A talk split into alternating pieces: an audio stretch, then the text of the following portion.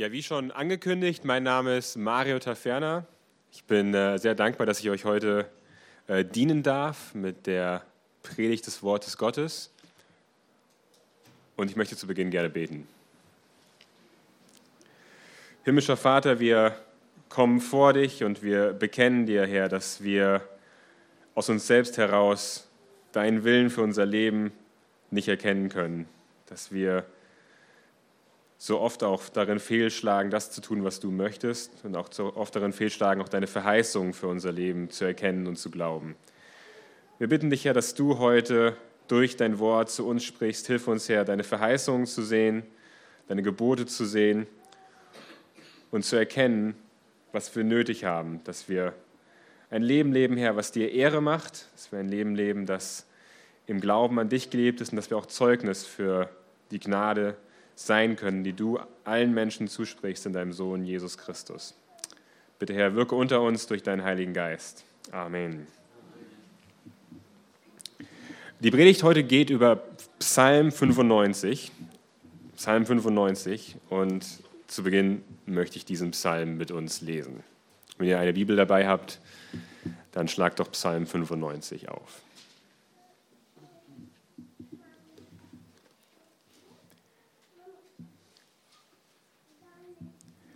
Kommt herzu, lasst uns dem Herrn frohlocken und jauchzen dem Hort unseres Heils.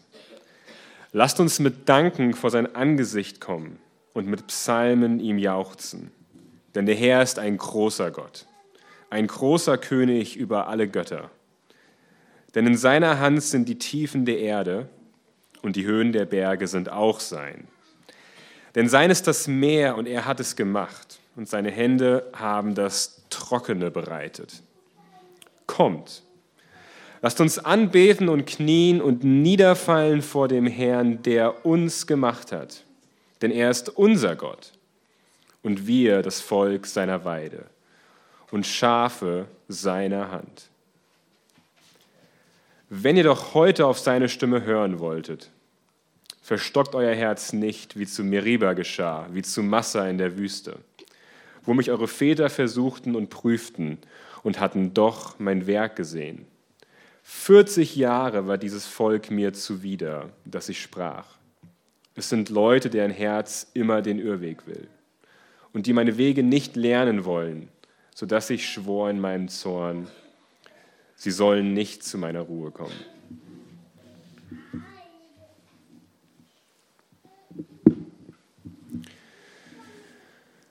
Gottes Gegenwart ist eine exklusive Gesellschaft.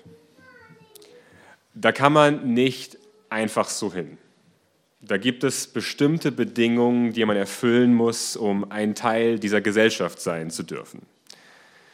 Und ich bin eigentlich nicht der Typ, der sich oft in exklusiven Gesellschaften aufhält.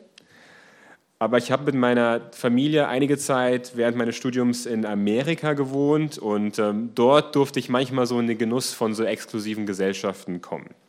Wir sind nämlich in dieser Zeit in eine Gemeinde gegangen, die in einem Vorort äh, von Chicago war und dieser Vorort war ziemlich wohlhabend.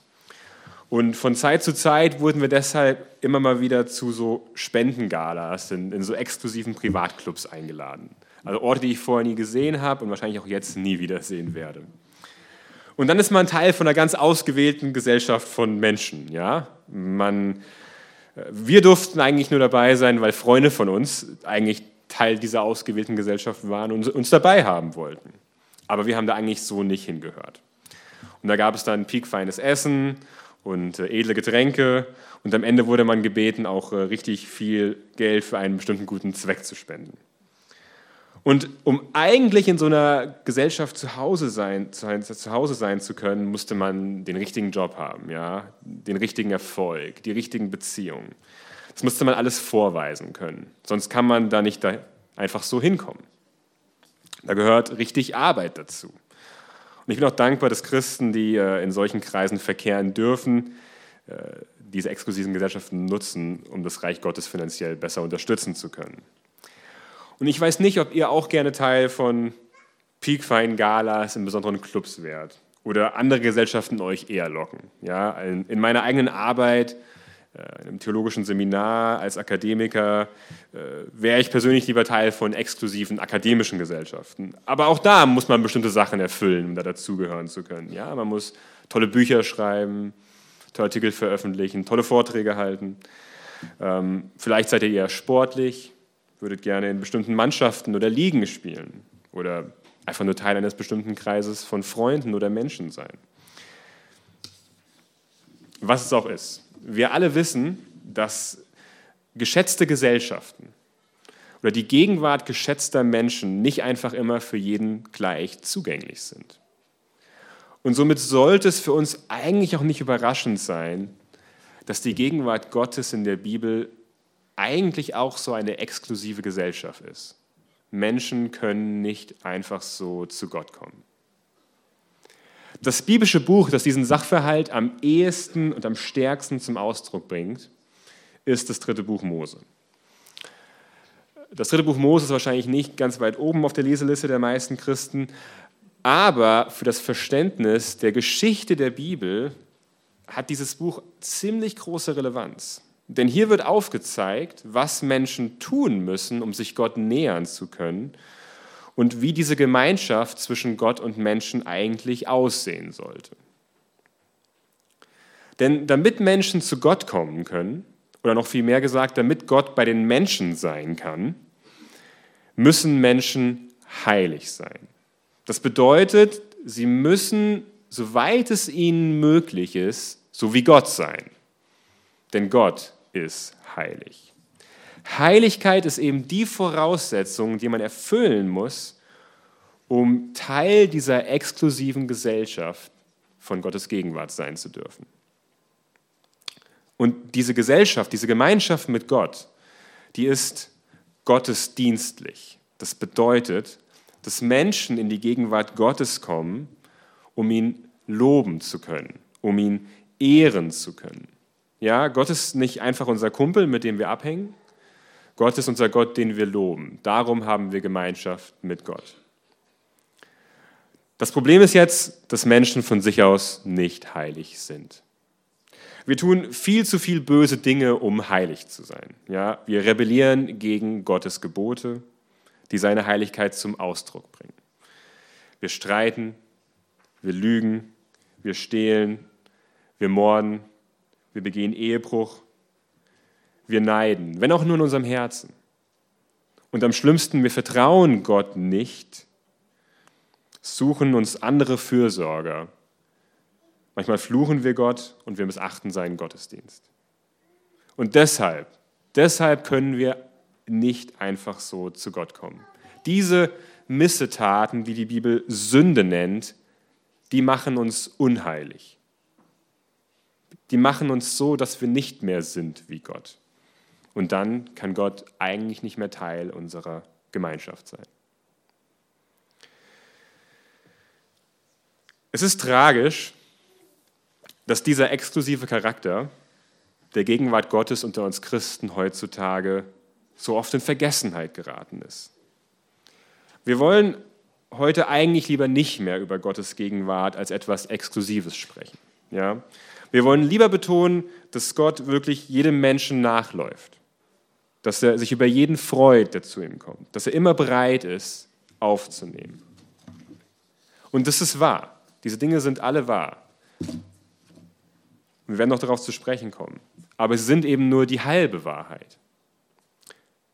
Auch hier ist das dritte Buch Mose wieder so relevant, denn es zeigt den hohen Preis, der dafür gezahlt werden muss, dass Gott tatsächlich so großzügig mit seiner exklusiven Gegenwart gegenüber denen sein kann, die ihn wirklich suchen.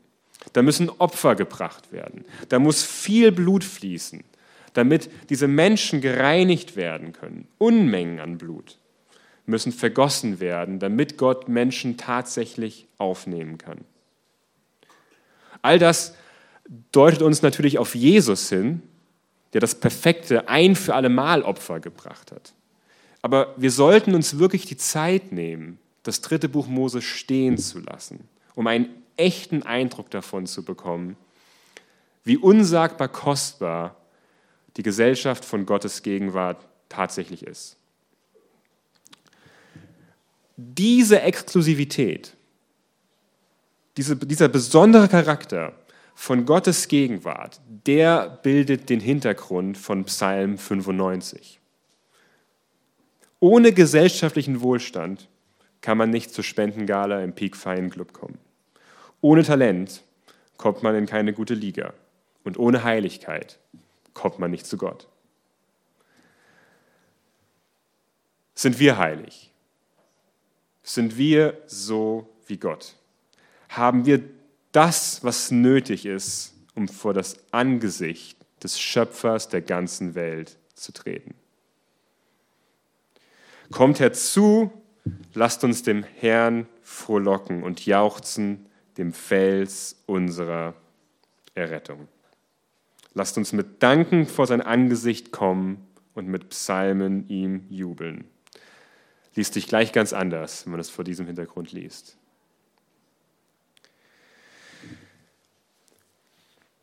Wie ihr mittlerweile wahrscheinlich verstanden habt, ist es ein Vorrecht, vor Gott kommen zu dürfen. Aber es ist auch eine Verantwortung, die wir Menschen haben. Wir sollen, ja, wir müssen als Menschen vor Gott kommen, um ihn zu loben. Und die ersten sieben Verse dieses Psalms sind daher eine Aufforderung, vor Gottes Angesicht zu kommen und ihn dankend zu loben.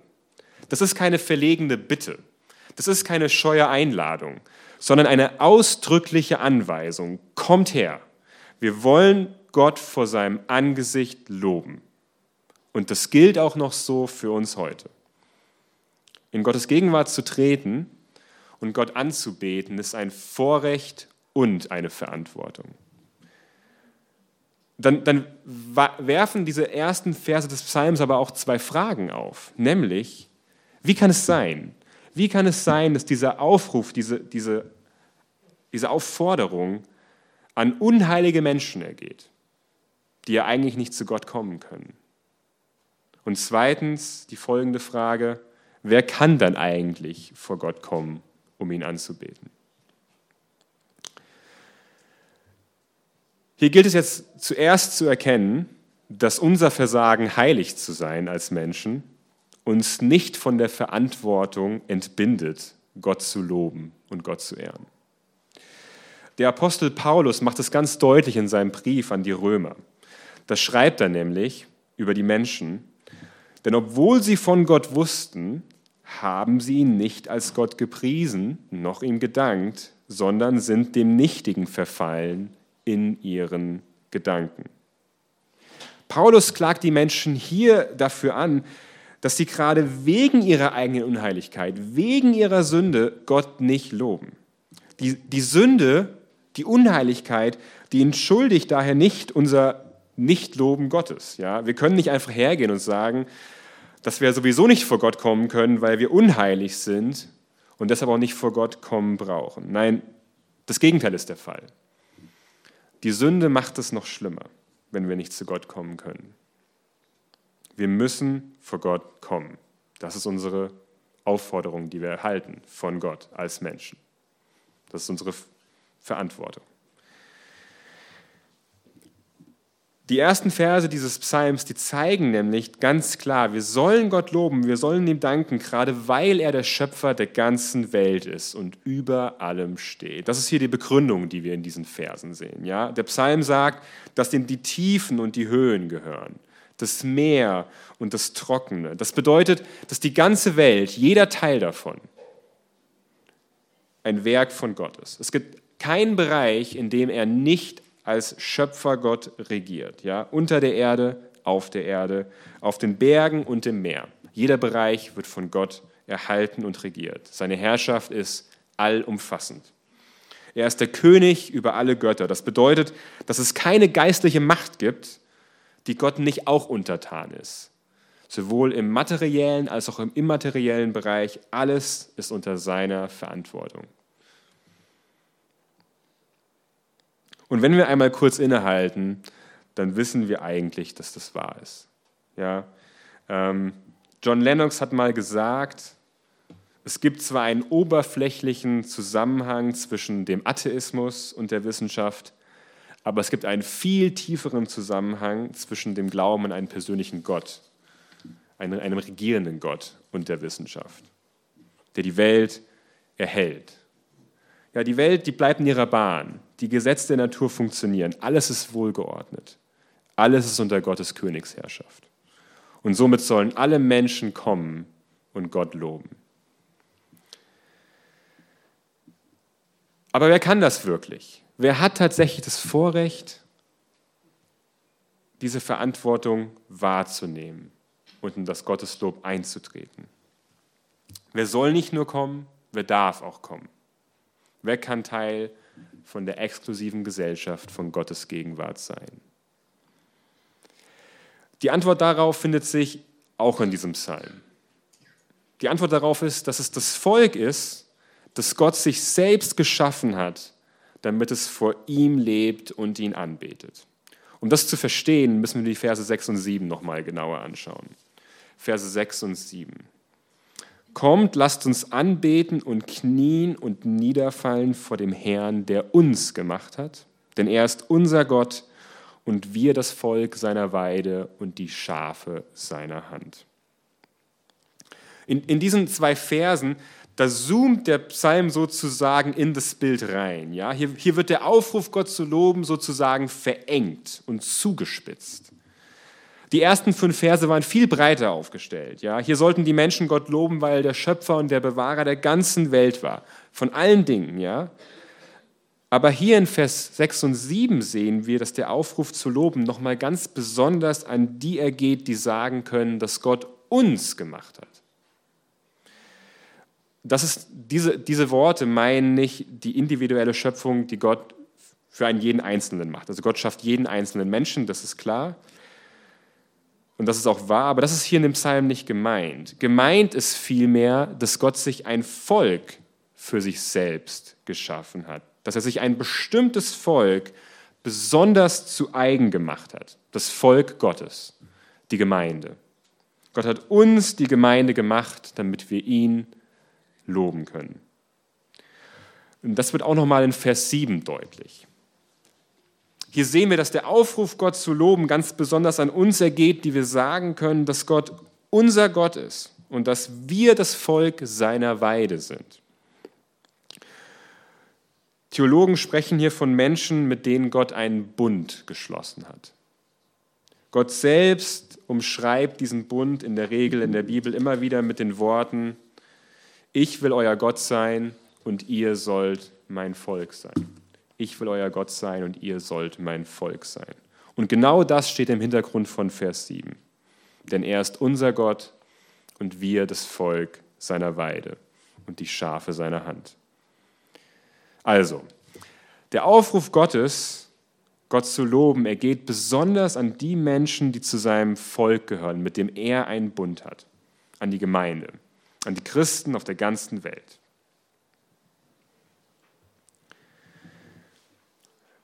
Die Erschaffung der Gemeinde durch Gott. Dieses Bild, dass Gott die Gemeinde schafft, wie er die Welt erschafft. Das ist in der Bibel immer aufs engste verbunden mit der Errettung des Volkes Gottes. Das sehen wir zum Beispiel bei der Geschichte vom Auszug aus Ägypten. Ja?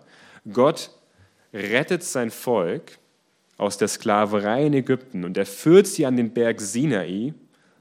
Und an diesem Berg da geht er einen Bund mit diesem Volk ein. Und durch diesen Bund soll dieses Volk Gottes Volk werden. Er sagt dann über dieses Volk, dass es ein Volk, ein Königtum von Priestern sein soll. Gott schafft dieses Volk neu sozusagen. Er schafft es in seiner Errettung, damit dieses Volk ihn anbeten soll. Deshalb ist es ein Königtum von Priestern. Sie sollen alle ihr Leben im Gottesdienst verbringen. Dafür ist dieses Volk gemacht. Gott schafft sich ein Volk, um ihn anzubeten, indem er Menschen errettet. Und das führt uns jetzt wieder zurück zu diesem Zweiklang des Vorrechts und der Verantwortung der Gegenwart Gottes. In der Gegenwart Gottes zu sein, ist ein Vorrecht, weil Gott selbst die Initiative ergreift, Menschen zu erretten und zu heiligen, damit sie in seine Gegenwart treten können. Gott erschafft dieses Volk. Er macht etwas aus dem Nichts heraus. Nicht wir selbst haben das getan, es geschieht aus der Gnade Gottes allein. Und gleichzeitig ist es eine Verantwortung, in die Gegenwart Gottes zu treten, weil wir Menschen Gott loben müssen. Alle Menschen müssen Gott loben, weil er der Schöpfer aller Dinge ist. Ganz speziell aber muss Gottes Volk Gott loben, weil es in der Errettung nochmal ganz besonders als ein heiliges Volk geschaffen wurde, dessen Aufgabe es ist, Gott zu loben. Und dieses Vorrecht und diese Verantwortung, die bringt auch Zacharias nochmal ganz besonders auf den Punkt in seinem Lobgesang in Lukas 2. Da sagt er nämlich, Gelobt sei der Herr, der Gott Israels, denn er hat besucht und erlöst sein Volk, dass wir, erlöst aus der Hand unserer Feinde, ihm dienten ohne Furcht unser Leben lang. Ja, das ist die Errettung. Gott besucht und erlöst sein Volk, damit wir Gott dienen und loben können ohne Furcht, dass wir keine Angst mehr haben müssen, dass wir dieses Vorrecht genießen können, vor Gott zu treten. Als Christen sind wir sozusagen auf den Gottesdienst hingerettet. Ja? Unsere Erlösung von unseren Sünden, die macht uns frei, dass wir tatsächlich vor Gott kommen können und ihn loben dürfen. Und das ist ja auch das Gleiche mit den exklusiven Gesellschaften, die wir in dieser Welt sehen. Wenn man, wenn man Teil eines piekfeinen Clubs ist, für reiche Leute, ja, dann wird von einem auch irgendwie erwartet, dass man zu solchen Spendengalas geht und seine Verbindung für gute Zwecke einsetzt. Ja. Und wenn man äh, Teil einer begnadeten Sportliga ist, dann wird von einem erwartet, dass man eben trainiert und sich bei Wettkämpfen anstrengt. Das Vorrecht, Teil einer exklusiven Gesellschaft zu sein, geht immer mit einer Verantwortung einher. Und so ist es eben auch mit dem Gottesdienst. Teil von Gottes Gemeinschaft zu sein, bedeutet, die Verantwortung zu haben, Gott auch zu loben. Was ist jetzt aber, wenn Menschen im Folge Gottes dieser Verantwortung nicht gerecht werden wollen? Was ist, wenn Menschen, die das Vorrecht eigentlich genießen, vor Gott zu kommen, dieser Verantwortung nicht gerecht werden wollen? Das bringt mich zu meinem zweiten Punkt über die Verse 7 bis 11. Ich lese die nochmal ab dem siebten Vers, ab der zweiten Hälfte vom siebten Vers wirklich. Wenn ihr doch heute auf seine Stimme hören wolltet, verstockt euer Herz nicht, wie zu Meriba geschah, wie zu Massa in der Wüste, wo mich eure Väter versuchten und prüften und hatten doch mein Werk gesehen. 40 Jahre war dieses Volk mir zuwider, dass ich sprach, es sind Leute, deren Herz immer den Irrweg will und die meine Wege nicht lernen wollen, sodass ich schwor in meinem Zorn, sie sollen nicht zu meiner Ruhe kommen. Diese Verse sind eine Warnung, den Aufruf, in Gottes Gegenwart zu kommen und Gott zu loben, nicht zu missachten. Und was diese Verse so brisant macht, was sie wirklich so besonders brisant macht, ist die Tatsache, dass diese Warnung ganz speziell an das Volk Gottes geht. Im Hintergrund hier steht das vierte Buch Mose. Ja, wir hatten schon das dritte Buch Mose, jetzt kommt das vierte Buch Mose. Im Hintergrund dieser Verse steht das vierte Buch Mose. Und im vierten Buch Mose lesen wir die Story, wie Gottes Volk, nachdem es aus Ägypten befreit wurde und das Volk Gottes geworden ist, um ihn zu heiligen, äh, sich aufmacht, in das Land Kanaan zu ziehen. Ja, die Verheißung Gottes für sein Volk war, dass sie, in das Land, dass sie das Land Kanaan ererben würden, dass es ihr Land werden würde und dass sie dort mit Gott Gemeinschaft haben würden dass Gott und sie dort eben diese Gemeinschaft haben würden, wo Menschen Gott wirklich erkennen können und Gott wirklich loben können. Und das Volk Gottes, das zieht jetzt durch die Wüste und das rebelliert die ganze Zeit gegen Gott, ständig. Sie wollen Gottes Errettung auf einmal nicht mehr. Ja? Sie wollen wieder zurück nach Ägypten. Sie wollen nicht nach Kanaan ziehen, weil sie Angst haben vor den Menschen, die da wohnen, dass sie die nicht besiegen können. Sie haben Angst davor, sich anzustrengen, all die Mühen, die damit verbunden sind, durch die Wüste zu ziehen und nach Kanaan zu kommen. Das waren Menschen, die das Vorrecht erlangt haben, bei Gott sein zu dürfen, aber die Verantwortung nicht wahrnehmen wollten, tatsächlich vor Gott zu kommen. Das war, das, das war Gottes Volk, das sich hier weigerte, vor Gott zu kommen. Und eben genau diesen Hintergrund, den nutzt dieser Psalm, den nutzt das Wort Gottes jetzt, um uns heute zu ermahnen, unsere Herzen nicht auch so zu verstocken. Es geht hier um uns. Es geht um die Gemeinde Gottes, nicht irgendwelche anderen Menschen. Wir müssen uns selbst fragen, ob wir, die wir ja auch Gottes Werke gesehen haben, ja, wir haben gerade eben ein, ein, ein wundervolles Zeugnis gehört. Ja, wir haben Gottes Werke gesehen. Wir haben gesehen, wie Gott Menschen rettet, wie er uns gerettet hat von unseren Sünden. Und wir müssen uns selbst fragen, ob wir Gott nicht vielleicht auch so versuchen wie die Israeliten damals. Wenn ich auch das Vorrecht erhalten haben, vor Gott zu kommen, aber die Verantwortung eigentlich nicht wahrnehmen wollen. Sind wir etwa verantwortungslos? Beten wir zu Gott. Ja, ganz, ganz simpel fängt das an. Beten wir zu Gott. Suchen wir täglich Gottes Angesicht. Leben wir unser Leben vor Gott. Preisen wir Gott, loben wir Gott, ja? Gehen wir in die Gemeinde. Und loben wir Gott auch täglich in unseren ganz mundanen Aufgaben. Nehmen wir die Verantwortung wahr, das Vorrecht einzunehmen, dass wir vor Gott kommen können. Seht ihr, wir verhalten uns viel zu oft zu Gott so, dass wir das Vorrecht seiner Gemeinschaft genießen wollen, aber die Verantwortung des Dienstes an ihm nicht tragen wollen. Wir wollen natürlich, dass Gott bei uns ist und unsere Gebete erhört und uns segnet. Aber wollen wir auch Gott segnen? Das wirklich Heftige an diesem Psalm ist, dass die Warnung mit einer Drohung einhergeht. Wer das Vorrecht, zu Gott zu kommen hat, aber seine Verantwortung darin nicht wahrnimmt, der verliert dieses Vorrecht für immer. Der Schreiber des Hebräerbriefs im Neuen Testament, der legt im Prinzip diesen Psalm durch das ganze Buch hindurch intensiv auf seine eigene Situation aus. Wenn ihr den Hebräerbrief lest, dann werdet ihr sehen, das sind Christen, die stehen in der Versuchung, den Gottesdienst in Jesus Christus zu verlassen und zurückzugehen. Das sind die Christen, die sich aus dem Judentum bekehrt haben und die stehen in der Versuchung, zurückzugehen in die Synagoge. Und der, der Schreiber des Hebräerbriefs, der nutzt diesen Psalm und er legt ihn deshalb intensiv auf seine eigene Situation aus.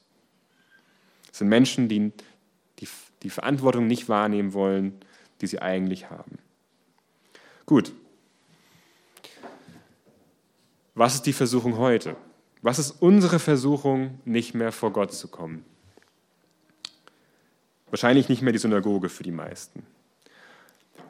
Heute sind die Versuchungen eigentlich andere. Ich sprach neulich mit einem Mann, der sich bei mir über den Stand seiner Gemeinde aufgeregt hat oder beschwert hat. Und er hat dabei aus dem Propheten Haggai zitiert. Er hat gesagt, die Menschen in meiner Gemeinde wohnen in getäfelten Häusern, aber das Haus Gottes muss wüst dastehen. Die Menschen wohnen in getäfelten Häusern, aber das Haus Gottes muss wüst dastehen. Das hat mich getroffen. Denn ich habe mich darin selbst gesehen. Ich bin mir viel zu oft selbst viel zu wichtig, um wirklich vor Gott zu kommen. Das war das Problem beim Propheten Haggai. Die Menschen sollten den Tempel Gottes bauen und haben stattdessen lieber ihre eigenen Häuser renoviert. Es ging nicht so sehr um das, es geht nicht so sehr um das Renovieren. Es geht darum, dass die Menschen sich selbst zu wichtig waren, um wahren Gottesdienst zu tun. Ich denke, dass die größte Versuchung, die das Volk Gottes in dieser Zeit im Westen heutzutage trifft, sind, sind nicht andere Wahrheitsansprüche, nicht andere Religionen oder Philosophien. Das ist auch nicht die blanke Unmoral. Die größte Versuchung des Volkes Gottes, heute Gottes Stimme nicht hören zu wollen und nicht zu kommen, ist meiner Meinung nach die radikale Selbstliebe der heutigen Zeit. Und diese Selbstliebe, die wir so verinnerlicht haben, die kann sich auf unendlich verschiedenen, verschiedenen Ebenen äußern. Ja, im Beruf, in unserem Streben nach Ansehen, in unseren Familien, unserem Streben nach Wohlstand oder in unserem Verlangen nach Befriedigung jeglicher Art. Was es auch ist, diese Selbstliebe stellt uns immer wieder in die Versuchung zu glauben, dass die Erfüllung unserer Bedürfnisse das eigentliche Vorrecht und die eigentliche Verantwortung meines Lebens ist, dass ich lebe, um meine Bedürfnisse zu befriedigen und dass es das wahre Vorrecht ist, wenn ich es auch schaffe, das zu tun. Darum, wenn ihr doch heute auf seine Stimme hören wolltet, erkennt, dass das wahre Vorrecht und die wahre Verantwortung des christlichen Lebens darin besteht, vor Gott zu kommen und ihn anzubeten. Dazu hat Gott uns geschaffen und dazu hat Gott uns errettet. Das bedeutet es, Gott nicht zu versuchen, ja? Und es fängt ganz simpel an, regelmäßig beten, in die Gemeinde gehen, die eigene Bibel lesen, Gott täglich suchen. Das sind die Dinge, die im Leben wirklich zählen. Es gibt noch einen letzten Punkt in Bezug auf diesen Psalm, den ich gerne ansprechen möchte. Und dieser letzte Punkt hat äh, mit der Position dieses Psalms im Zusammenhang des ganzen Buches zu tun. Ja? Äh, die Psalmen, die, die, sind nämlich nicht nur eine lose Zusammenstellung von äh, Liedern oder Gedichten, sondern wenn man die mal von vorn nach hinten liest, quasi so Cover to Cover, ja, von, einer, von einem Buchende zum anderen, dann erzählen die eigentlich eine zusammenhängende Geschichte durch das gesamte Buch hindurch. Das wissen die meisten nicht, aber das kann man ruhig mal probieren, das macht wirklich Spaß. Und die Geschichte, die beginnt in Psalm 1 und 2. Und da erfahren wir im Endeffekt zwei essentielle Dinge. Das erste ist, dass diejenigen, die Gottes Gebote halten, die werden glücklich sein. Und das zweite ist, dass diejenigen, die sich der Herrschaft von Gottes auserwähltem König David ergeben, die werden auch glücklich sein. Ja? Also Menschen werden glücklich, wenn sie ihr Leben in Gottesfurcht leben und Menschen werden glücklich, wenn Gottes auserwählter König sie regiert. Das sind die beiden Dinge, die wir nötig haben, um glücklich zu sein.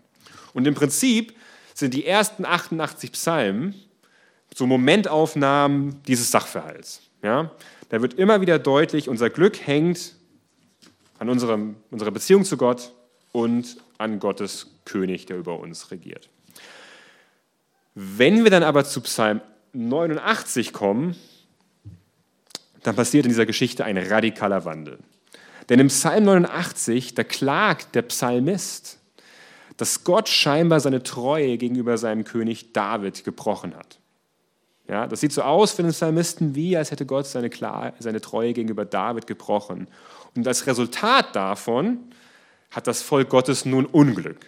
Ja, weil Psalm 2, die haben Glück, die unter der Herrschaft von Gottes König leben. Und jetzt scheint irgendwie was schiefgegangen zu sein. Psalm 89, Vers 50 bis 52. Herr, wo ist deine Gnade von eins, die du David geschworen hast in deiner Treue? Gedenke, Herr, an die Schmach deiner Knechte, die ich trage in meiner Brust vor den all den vielen Völkern mit der Herr deine Feinde dich schmähen, mit der sie schmähen die Spuren deines Gesalbten. Ja, Herr, wo ist deine Gnade? David ist besiegt, das Königreich ist besiegt und jetzt haben deine Knechte, das Volk Gottes, Schmach. Jetzt geht es uns schlecht.